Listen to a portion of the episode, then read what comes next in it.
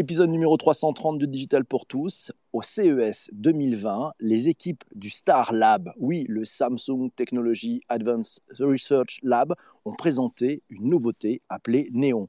Le principe, des humains artificiels sont mis au service de vous, de moi, de nous tous, pour mieux nous guider, pour mieux nous assister, pour mieux nous renseigner. Vous aviez pris l'habitude d'interagir avec l'assistant vocal personnel de votre téléphone ou avec euh, l'assistant vocal qui se situe dans votre cuisine. Euh, si ces objets connectés qui réagissent à vos demandes vocales vous offrent déjà un semblant d'aide virtuelle, ils risquent de se faire remplacer par une nouvelle génération d'assistants virtuels, des avatars sur écran qui ressemblent étrangement à des êtres humains. C'est en tout cas une des ambitions qui se cache très probablement derrière le projet de Samsung. Allons-nous rentrer en ce début des années 2020 dans un monde d'avatar, un monde où nous serons entourés d'assistants virtuels aux traits étrangement humains? L'annonce de Samsung préfigure-t-elle le grand plongeon de notre société dans un monde d'humains artificiels? Quels sont les enjeux? Quel cas d'usage et quelle perspective Premiers éléments de réponse dans cet épisode du Digital pour tous. Samsung Néon, tiens, de quoi parlons parlons-nous? Samsung Néon, un article trouvé dans Le Parisien, ça s'appelle Jusqu'où ces êtres humains virtuels peuvent-ils aller? Euh, ben, nous apprend qu'avec Néon, Star Labs conçoit des êtres humains à partir de copies d'humains capables de réagir dans des situations bien précises, des êtres virtuels à l'apparence humaine, capables d'interagir avec les humains comme de vrais humains ou presque.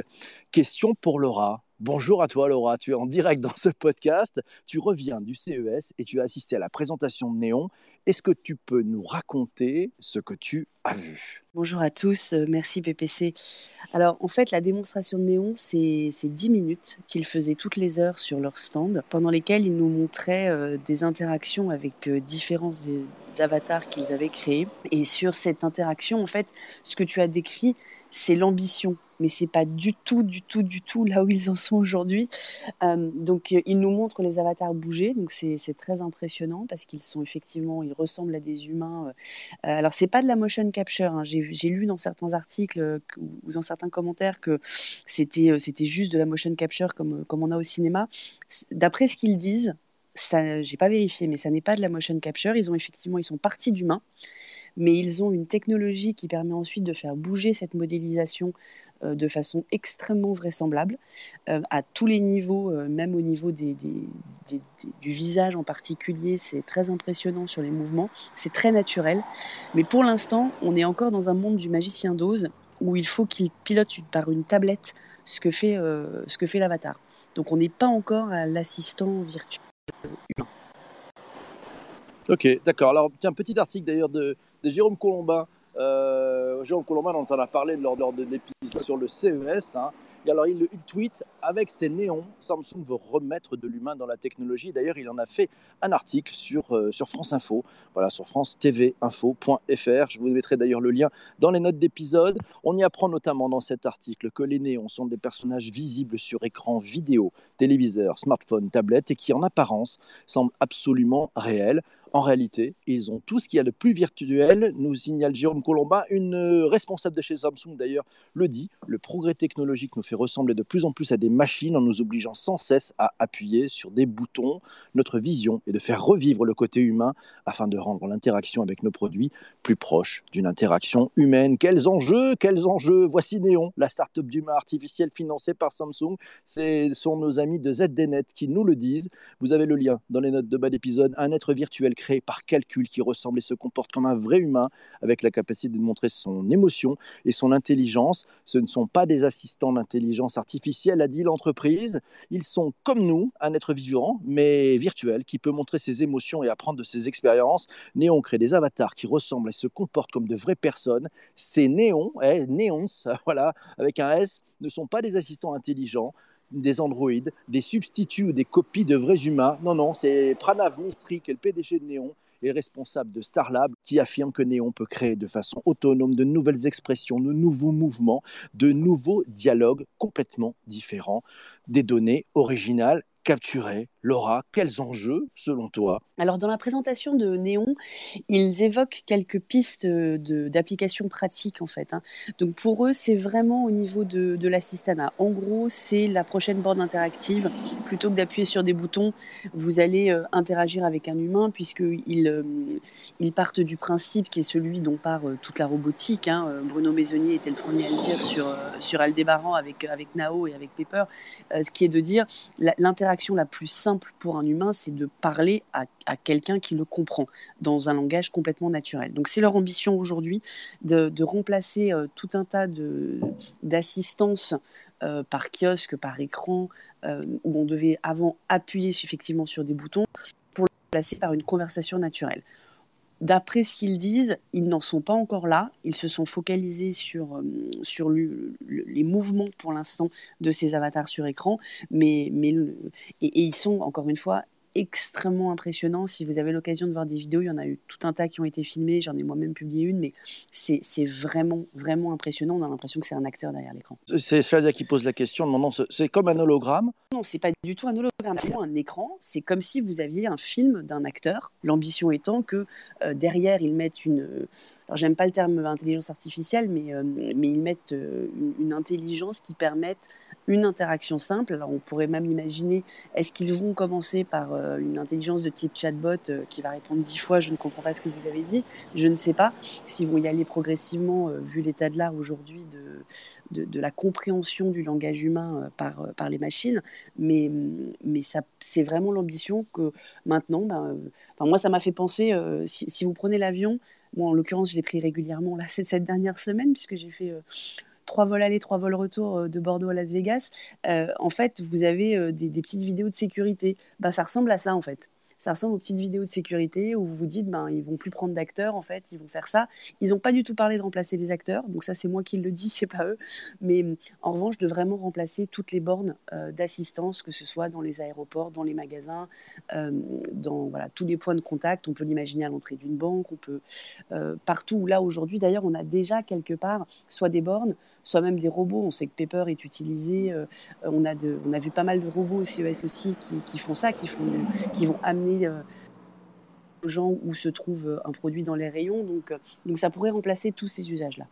Bah, donc les cas d'usage, on, en parlera tout à l'heure, sont assez variés. Jérôme d'ailleurs, tiens, nous dit toujours plus loin, toujours plus fort sur la route de notre déshumanisation, déshumanisation possible si nous humains continuons à faire l'autruche Comment allons-nous inverser cette tendance C'est un sujet complexe et d'ailleurs Jérôme va, va écrire un billet sur le blog Le Digital pour tous à ce sujet. C'est bien, ça va plus loin, c'est parfait. Néon, tout savoir sur les humains artificiels de Samsung, un article sur le bigdata.fr nous apprend que Néon crée des chatbots vidéo à l'apparence et au comportement similaires aux êtres humains. Ces humains artificiels de Néon reposent sur deux technologies propriétaires. La première, techno, se nomme Core Air Free pour trois R en fait. Hein. C'est pour reality, real time et responsive. Donc la réalité, le, temps réel et puis ben, ce côté responsive qui va vite, c'est la sensibilité. Ça permet au néon de réagir rapidement et de façon réaliste avec une latence de l'ordre de quelques millisecondes. Et c'est sûrement ça qui est aussi surprenant.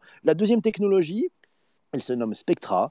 Euh, elle, confère en fait à ces entités virtuelles l'intelligence, l'apprentissage, les émotions et la mémoire. Patrick nous dit l'hologramme 2D, 3D à forme humaine, l'avenir de l'homme, du point de vente, de l'animation en magasin. On peut imaginer à terme une vraie interaction avec le client.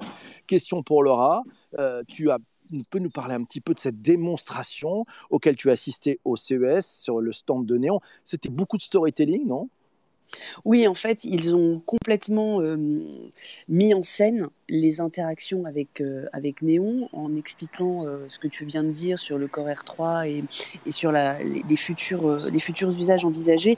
Mais ils ont surtout, encore une fois, piloté complètement la, la, démonstration en nous racontant que, voilà, à terme, il n'y aura plus la tablette pour euh, faire euh, que la, personne va sourire, enfin que l'avatar, excusez-moi, va sourire, que l'avatar va ne pas être contente, que l'avatar va parler, et ça sera euh, complètement naturel et dans un flot d'interaction dans une conversation avec un humain.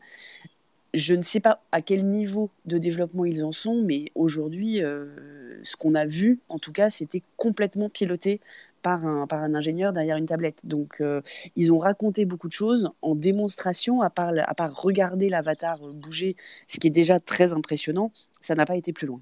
D'accord. De ton point de vue, la, démonstration de Samsung, alors c'est pour pousser finalement peut-être un peu plus loin les lignes, il se, il se, considère de ton point de vue plutôt comme une plateforme qui va permettre en fait de, préparer euh, ce type d'humain artificiel euh, pour des entreprises, par exemple, c'est-à-dire qu'il se voit comme une plateforme où on va, si on est une entreprise et on cherche à ramener un service client euh, euh, bah, de, premier niveau à notre clientèle qui se trouve peut-être dans un point de vente ou même à distance. Est-ce que les entreprises vont, vont louer ce service-là, vont acheter cette technologie, vont être abonnés Est-ce que c'est du, de, l'humain artificiel en, software as a service? Je ne sais pas. Qu'est-ce que tu en penses? Tu, tu, as senti des choses derrière ou, bah justement non, justement non, ils n'ont pas du tout du tout parlé de business model. C'était vraiment une équipe R&D. En fait, ils se positionnaient là vraiment comme étant euh, en R&D, euh, une, une, vraie présentation prospective de, de développement en cours euh, qui, qui, pourrait déboucher sur quelque chose, mais ils n'ont absolument pas parlé de, de, de façon d'interagir, de mise à disposition de cette technologie pour effectivement des entreprises, même si c'est clairement, encore une fois, l'ambition, vu les exemples d'usage qu'il donnait. Euh, tous ceux que tu viens de citer euh, l'ont été par, euh, par les démonstrateurs. En revanche, ils ne sont pas allés jusqu'à parler de, de date ou de business model avec lesquels ils pourraient à, commencer à, commercialiser euh, ces avatars Est-ce qu'ils vont passer par des développeurs derrière? Est-ce qu'ils euh, vont juste fournir une, plateforme qui ensuite va être commercialisée par d'autres? Euh, Est-ce qu'ils vont aller en direct sur les entreprises? Est-ce qu'ils vont d'abord se l'appliquer à eux-mêmes hein, Parce que Samsung, on peut imaginer aussi qu'ils fournissent un écran à chacun de leurs distributeurs pour expliquer les bienfaits de, leur, technologie. On ne sait pas trop comment est-ce comment est-ce qu'ils vont le commercialiser.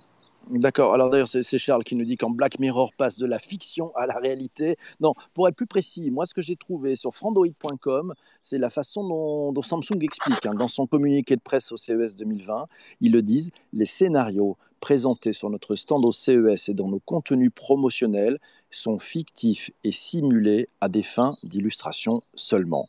La révolution semble intéressante, mais elle est encore loin d'être prête visiblement. Donc voilà, ils sont très précis dans leur communiqué de presse hein, sur, le, sur le sujet.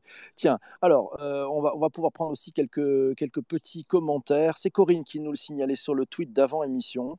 Euh, elle, nous signalait, euh, eh ben, elle nous signalait en, en posant une question. Quelle part d'humanité souhaitez-vous vraiment conserver? Quelles sont les perspectives que viennent interroger ces initiatives tech? Est-il souhaitable d'y aller? Même si, euh, eh ben, même si c'est, même, même, si euh, c'est à cette heure-ci, les émotions n'y sont peut-être encore pas. Beaucoup de cas d'usage, beaucoup de questions.